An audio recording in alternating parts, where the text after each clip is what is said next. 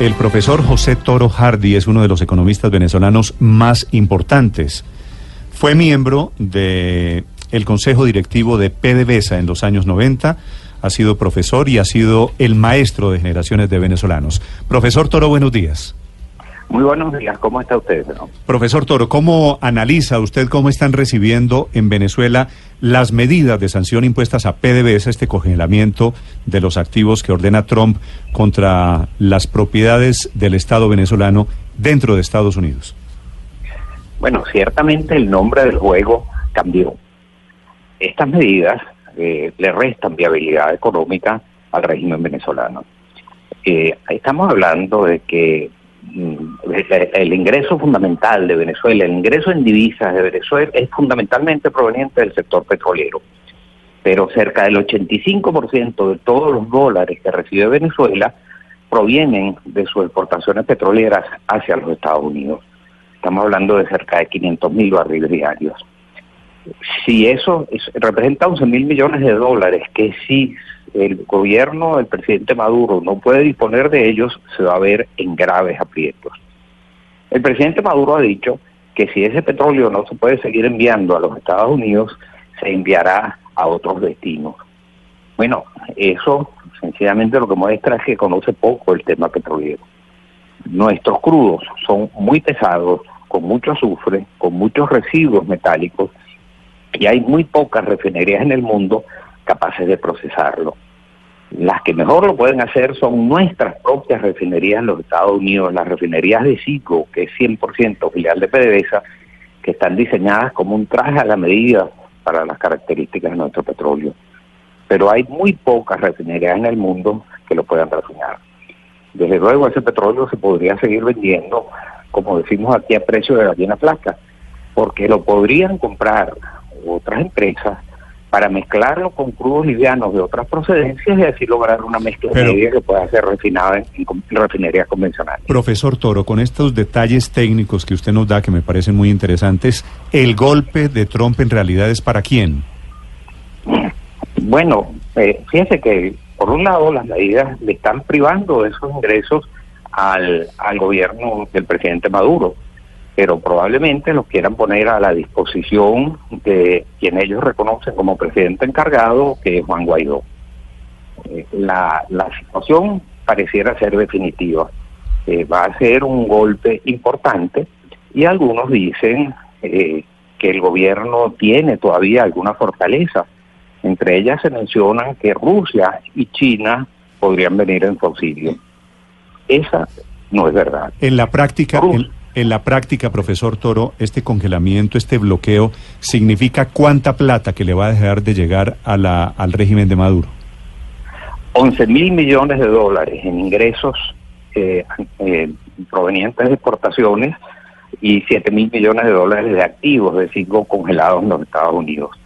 Pero adicionalmente, también se prohíbe la exportación desde los Estados Unidos a Venezuela de crudos livianos y aditivos esos crudos livianos y naftas que estamos importando desde los Estados Unidos son indispensables para mezclarlos con crudos extrapesados de la faja del Orinoco y lograr una mezcla media con la cual le estamos pagando la deuda a China. De manera que esto estaría afectando simultáneamente los ingresos de divisas provenientes de exportaciones a los Estados Unidos más el pago de la deuda que Venezuela viene realizando a China con petróleo. Sí.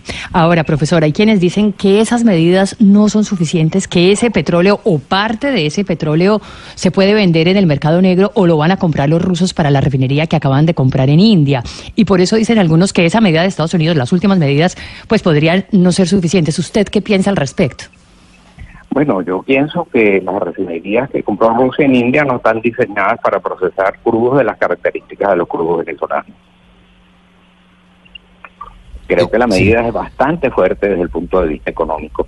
Y en China no existe ninguna refinería capaz de procesar esos venezolanos. Sobre, sobre la disponibilidad de recursos por parte del gobierno de Nicolás Maduro, cortando eh, el chorro, cerrando el grifo de la renta petrolera, ¿para cuánto tiempo podrían tener eh, dineros para subsistir? Hablo del Estado venezolano, eh, encabezado hoy de Nicolás Maduro, a quien no reconoce casi gran parte del planeta, porque también se cerraron las reservas en oro que tiene Venezuela en el Banco de Inglaterra. ¿Esto ante qué escenario pone a los venezolanos? Yo creo que pone al gobierno de Venezuela ante un escenario de inviabilidad económica. Eh, recordemos que ya por lo pronto el gobierno de Venezuela tiene cerrado el acceso a los mercados financieros porque no ha venido pagando su deuda, está en default o al menos un default selectivo en el pago de su deuda. Nadie está dispuesto a prestarle al gobierno de Venezuela. Incluso eso lo acaba de ratificar eh, Rusia. Y China también lo ha dicho que no está dispuesto a prestarle fondos adicionales al gobierno de Venezuela. De manera que no tiene otros ingresos eh, disponibles, eh, quizás excepto las ventas de oro que se vienen realizando, eh, las ventas de oro que se vienen realizando hacia Turquía. El resto del aparato productivo venezolano y el aparato exportador venezolano ha sido eh, derruido durante los últimos 20 años. Profesor Toro, reduciendo los ingresos del petróleo, eh, pues a una cifra muy bajita, Maduro tiene cómo subsistir, tiene cómo respirar, o este nivel de asfixia hace que Maduro tenga que, tendría que hacer qué ahora como reacción? Bueno, yo creo que este nivel de asfixia en sana lógica debería llevar eh, al gobierno de Maduro a buscar una negociación eh, que permita un, cambio de la situación en Venezuela. Eh, no tiene otra forma de hacerlo. De hecho, en este momento, el déficit fiscal en Venezuela es inmanejable.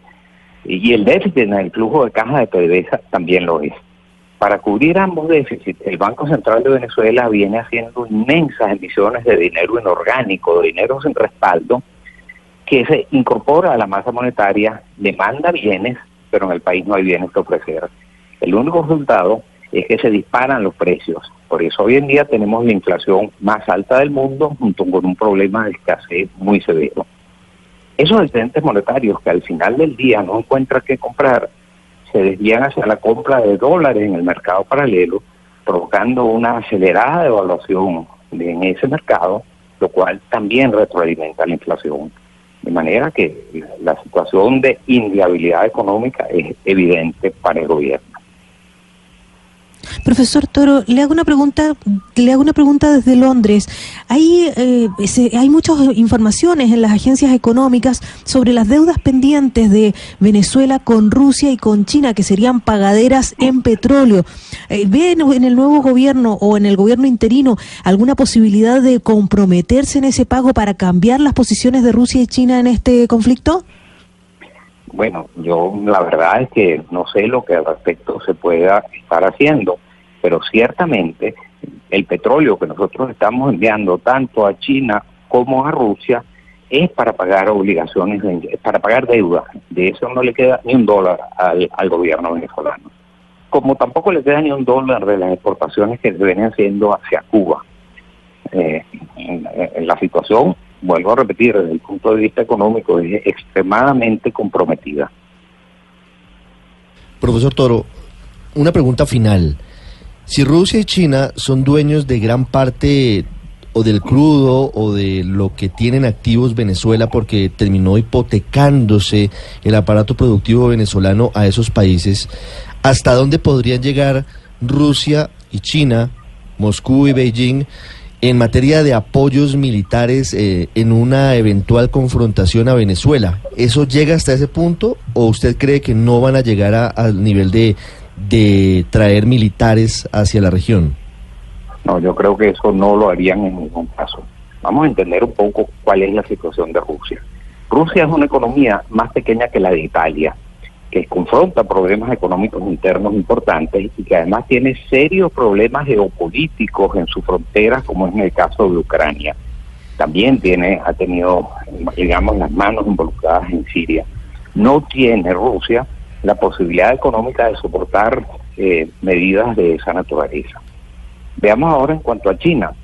El caso de China es que China tiene un comercio bilateral solamente en mercancías con los Estados Unidos del orden de 650 mil millones de dólares al año, sin incluir servicios. No creo que China esté dispuesta a comprometer eh, esa actividad que para ellas es, esa actividad de comercio tan fundamental, es la más importante de su economía, para venir a defender a un presidente como el que hay actualmente en Venezuela, que además no ha venido cumpliendo con sus compromisos con China, porque estamos muy atrasados en el pago de la deuda que nos habíamos comprometido a pagarle en petróleo. Profesor Toro, gracias. Feliz día en Caracas. A su orden siempre.